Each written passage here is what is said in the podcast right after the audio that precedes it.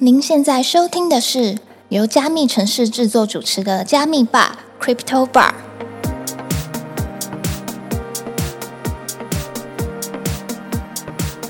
嗨，我是今天的 bartender Ronnie。Hello，我是 Irene。本节目是由专注 NFT GameFi 赛道区块链媒体加密城市制作，在加密城市的官网上，我们每天会更新六到八则币圈新闻。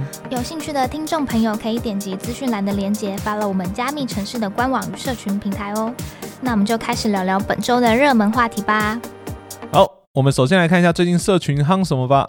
阿瑞，你知道全世界最钻石手的民族是什么民族吗？是日本人吗？没错，就是我们的大和民族。那我们来看一下它到底有什么样的特殊性，才有办法创造出这么强的社群共识。好，那这集的社群夯什么？我们先来讲讲一个很特别的国家。这个国家的政府首相除了亲自表示将大力推动国内 Web 三的发展之外，更是带头编列国家预算。该国所推出的项目在近期更是受到许多关注，表现皆是过往 NFT 市场都不曾见过的超级钻石手游。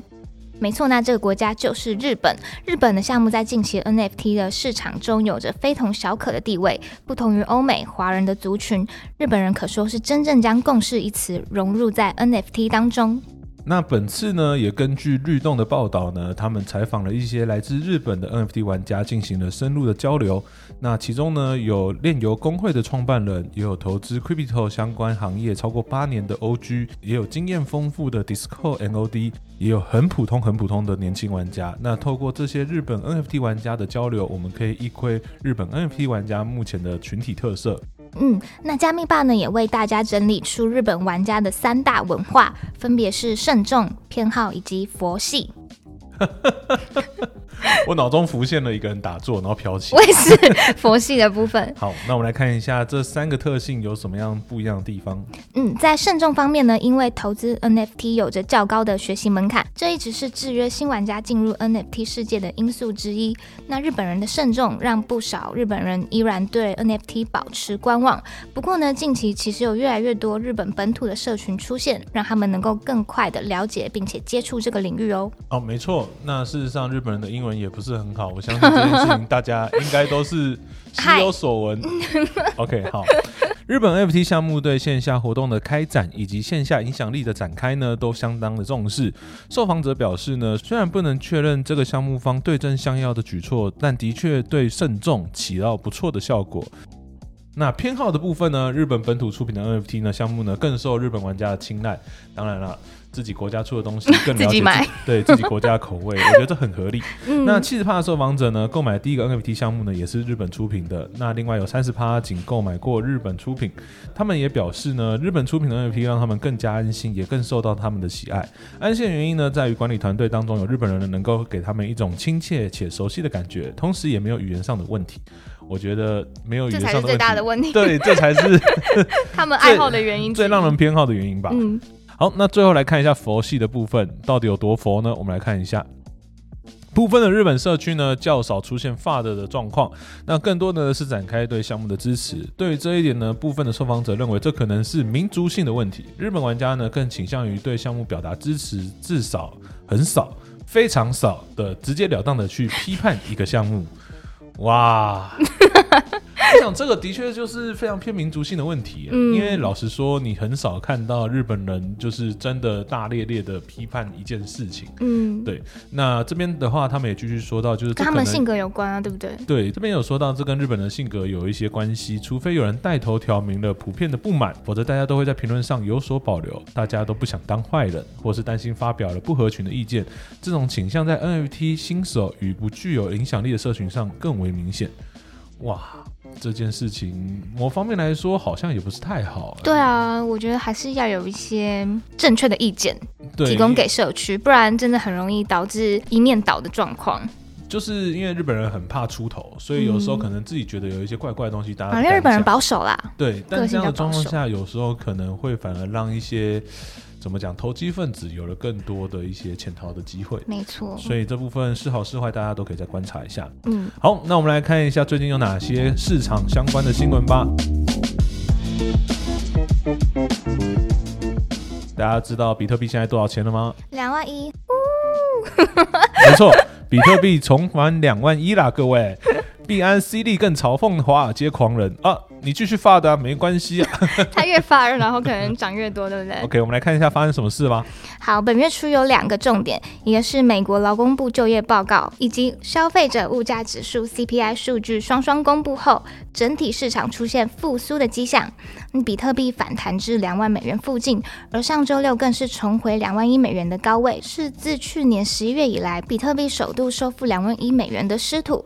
有趣的来了，加密城市此前有报道过，就在比特币反弹至两万美元的前一天，被国外戏称反指标的华尔街狂人克莱默 （Jim Cramer） 在推特上鼓吹投资人说，现在是再次摆脱加密货币的好机会。那不止如此呢，在去年底的时候，他还曾表态过，现在全部卖掉永远不嫌晚，我在一百万年内都不会再接触加密货币，很夸张哎。讲的自己好像可以活一百万年。对，我可以这样。OK，那我们来看一下。然而呢，克莱默呢在发文不到一天的时间，比特币呢就这样啪啪打他脸，一下从一万六反弹到一万八，接着就突破一万九到的两万。那每涨破一次呢，就打他一巴掌。一度到周末突破两万一，那以为只是暂时的突破，没有，他现在就是巩固在两万一啊，各位。克莱默呢也被国外网友戏称呢为反指标的实力，名不虚传呐。这也让我们的 C 利呢在推特上疯狂的嘲讽一番。C 利运用克莱默在九日的推文，并嘲讽说这。实在太准了！就在比特币从十六 K 涨到二十 K 的前一天，克莱默在一月九号发布了这篇文章，请继续发的加密货币。哇，其实这个西方神秘力量相比之下，我们也有一个东方神秘力量。狂人吗？各位有听过《狂人笔记》吗？对，我们有台区块客呢，有一个非常非常厉害的分析师，叫做《狂人笔记》。那《狂人笔记》呢，每次只要说涨的时候呢，就会跌，就会跌；他只要说跌的时候就会涨。那在这一次呢，我们的狂人呢，直接说空空的。不会啊，就大家都反指标啊，照着他的反就好了，对不对？大家都说可以等狂人说话，我们再决定要不要进场。我以前呢都只是笑笑的，我现在开始相信他了。好，那我们接着来继续往下看吧。NFT 相关的新闻。好，那大家一定都有听过阿兹基吧？对，作为一个知名的蓝筹项目，阿兹基自从上次年会之后呢，就销声匿迹了一段时间，直到了最近，他们推出了虚拟都市 Hilumia。那这个神秘建筑到底在暗示着什么样的发展呢？经过几个月的沉淀，Azuki 官方又有新的动作啦。在上周五的时候，Azuki 推特试出了一段影片，宣布推出由社区共建的虚拟城市。那这座城市呢，是以点击式的网站呈现，透过与网站中的各个按钮互动，可以进入不同功能的建筑物。不过呢，目前针对各个建筑物仅有简单的介绍，尚未提及玩法还有详细的内容。我们加密城市的编辑们呢，也有实际走访虚拟城市 Hilumia 后，发现呢，在城市中除了黄金滑板社区名单之外呢，比较特别的还有四个建筑，分别是高品质玩具店、设计平台、滑板爱好者社区以及意见收集箱。这四样呢，与目前 Azuki 现有内容并没有太多的关联。而从网站的介绍中呢，社群也进行了一些推测，觉得这几间建筑呢，很可能跟 Azuki 未来的业务路线呢有一些关系。不过呢，Azuki 呢，到目前为止也成立一周。年啦，地板价也出现了反弹，在过去三十天上涨了三十一趴。子系列的病丝呢，价格也有所波动，同期上涨了一百零二趴。现在想买也会越来越贵啊！现在买不起了，买不起，从头到尾都买不起。病石原本是买得起的，我。哦，真的假的？嗯，当初是买得起的，真的是很有钱呢！我天哪，不是它没有很贵，它跟 Azuki 比没有它很贵啊。你知道我现在剩多少吗？我现在剩二十 U，我昨天抽十 U 给群友之后，我剩十 U。谢谢署长，这样会不会公布你的名字？怎么办？有个可怜的，大家可以捐红豆给我吗？你不是要秘密恋吗？哦，不要秘密恋，我红豆好了。好，那我们再来往下看吧。GameFi 相关的新闻：交友碰上 Web 三约会神器，听的前产品长呢加入了炼油工作室。你有玩 Tinder 吗？哎，老实说，Tinder 这个东西对于我这种肥宅非常不友善呢，你知道吗？为什么？因为大家在上面每个人都是帅哥美女啊。你可以修图啊，或者是不要放脸的图。我就是这么真实嘛。那 你可以放你自己很瘦的照片啊。而且是不是听说男生都要付钱？我没有实际的在没有用过，应该说我有下载摸一下，但是我没有真的在上面就是有跟。是听说男生要付钱了。要付很多钱哦，哎，那那女生好幸福，女生都不用花钱哎，然后就可以疯狂花，一直花，一直花。除非你要看到，我记得，除非你要看到谁喜欢你，才要付钱。但我也不 care 谁喜欢我，就是一直花，一直花就对。通常都一堆人吧，你也不用不用管啊。对啊，都九九加啊。好，来看一下报道。不回应。